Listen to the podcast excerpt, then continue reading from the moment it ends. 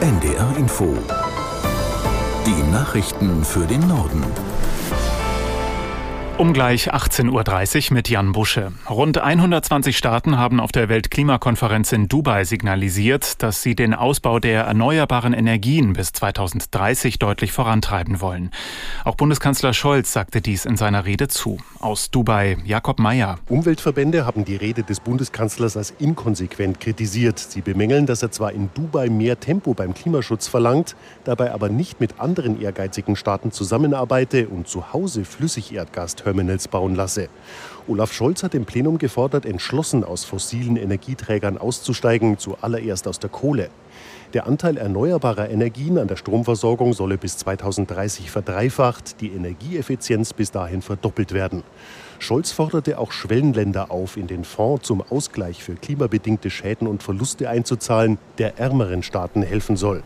Die Gespräche über eine erneute Feuerpause im Gazakrieg stecken nach Angaben Israels in einer Sackgasse. Das Büro von Ministerpräsident Netanyahu erklärte, der Chef des Auslandsgeheimdienstes Mossad sei angewiesen worden, sein Verhandlungsteam zurückzuholen. Die Terrororganisation Hamas habe sich nicht an ihren Teil der Vereinbarung gehalten. Israel vermutet nach eigener Darstellung, dass sich noch mehr als 20 Frauen und Kinder in der Gewalt von palästinensischen Terroristen im Gazastreifen befinden. Inzwischen hat Frankreichs Präsident Macron angekündigt, nach Katar zu reisen. Macron erklärte, er wolle bei den Verhandlungen für eine neue Feuerpause helfen. Frankreich sei sehr besorgt darüber, dass die Kämpfe nach dem Auslaufen der Feuerpause gestern wieder aufgeflammt seien, so der Präsident. Ein heftiger Wintereinbruch hat weite Teile Bayerns lahmgelegt. Der starke Schneefall und Glatteis führten unter anderem zu vielen Unfällen, Verkehrsbehinderungen und abgesagten Veranstaltungen. Aus München Claudia Steiner. In München ist der Zugverkehr komplett eingestellt. Zugausfälle und Verzögerungen gibt es unter anderem auch in Schwaben, Niederbayern und in der Oberpfalz. Auch am Flughafen München nichts mehr. Rund 760 Flüge fallen aus. Ausfälle gab es auch beim Sport. Das Heimspiel des FC Bayern wurde abgesagt. Doch die Fans wären sowieso nicht ins Stadion gekommen, denn in München fahren keine Busse und keine Trambahnen. Der S- und U-Bahn-Verkehr ist ebenfalls stark eingeschränkt. Und die Räumdienste kommen in ganz Bayern kaum hinterher. Es kam zu Unfällen und kilometerlangen Staus. Die Polizei forderte die Menschen auf, besser zu Hause zu bleiben.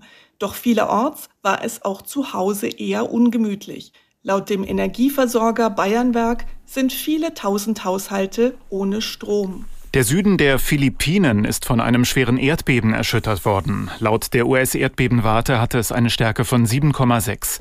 Tsunami-Warnungen für die Philippinen und Japan wurden mittlerweile wieder aufgehoben. Aus Tokio, Katrin Erdmann. Wie groß die Schäden auf den Philippinen sind, wird man wohl erst am Morgen sehen. Ein Video auf der Plattform X zeigt unter anderem junge Filipinos in einer Sporthalle beim Volleyball, als plötzlich die Decke einstürzt und sich das Gebäude quasi aufrollt. Auf einem anderen Video stürzen Teile eines Einkaufszentrums herab. Menschen rennen durcheinander, bringen sich in Sicherheit. Angaben über Tote und Verletzte gibt es bisher keine. Die Philippinen liegen am Pazifischen Feuerring. Dort kommt es aufgrund der Plattentektonik oft zu Erdbeben. Die Polizei in der russischen Hauptstadt Moskau hat laut Medienberichten Razzien in Nachtclubs für Homosexuelle durchgeführt. Grundlage dafür war demnach ein Erlass der Regierung, der die Bewegung für die Rechte sexueller Minderheiten und Menschen unterschiedlicher Geschlechteridentität als extremistisch einstuft. In der vergangenen Nacht sollen den Berichten zufolge Uniformierte unter dem Vorwand, Drogen zu suchen, in große Bars und Clubs gegangen sein. Es habe Festnahmen gegeben. Von der Moskauer Polizei gab es dazu bisher keine Stellungnahme.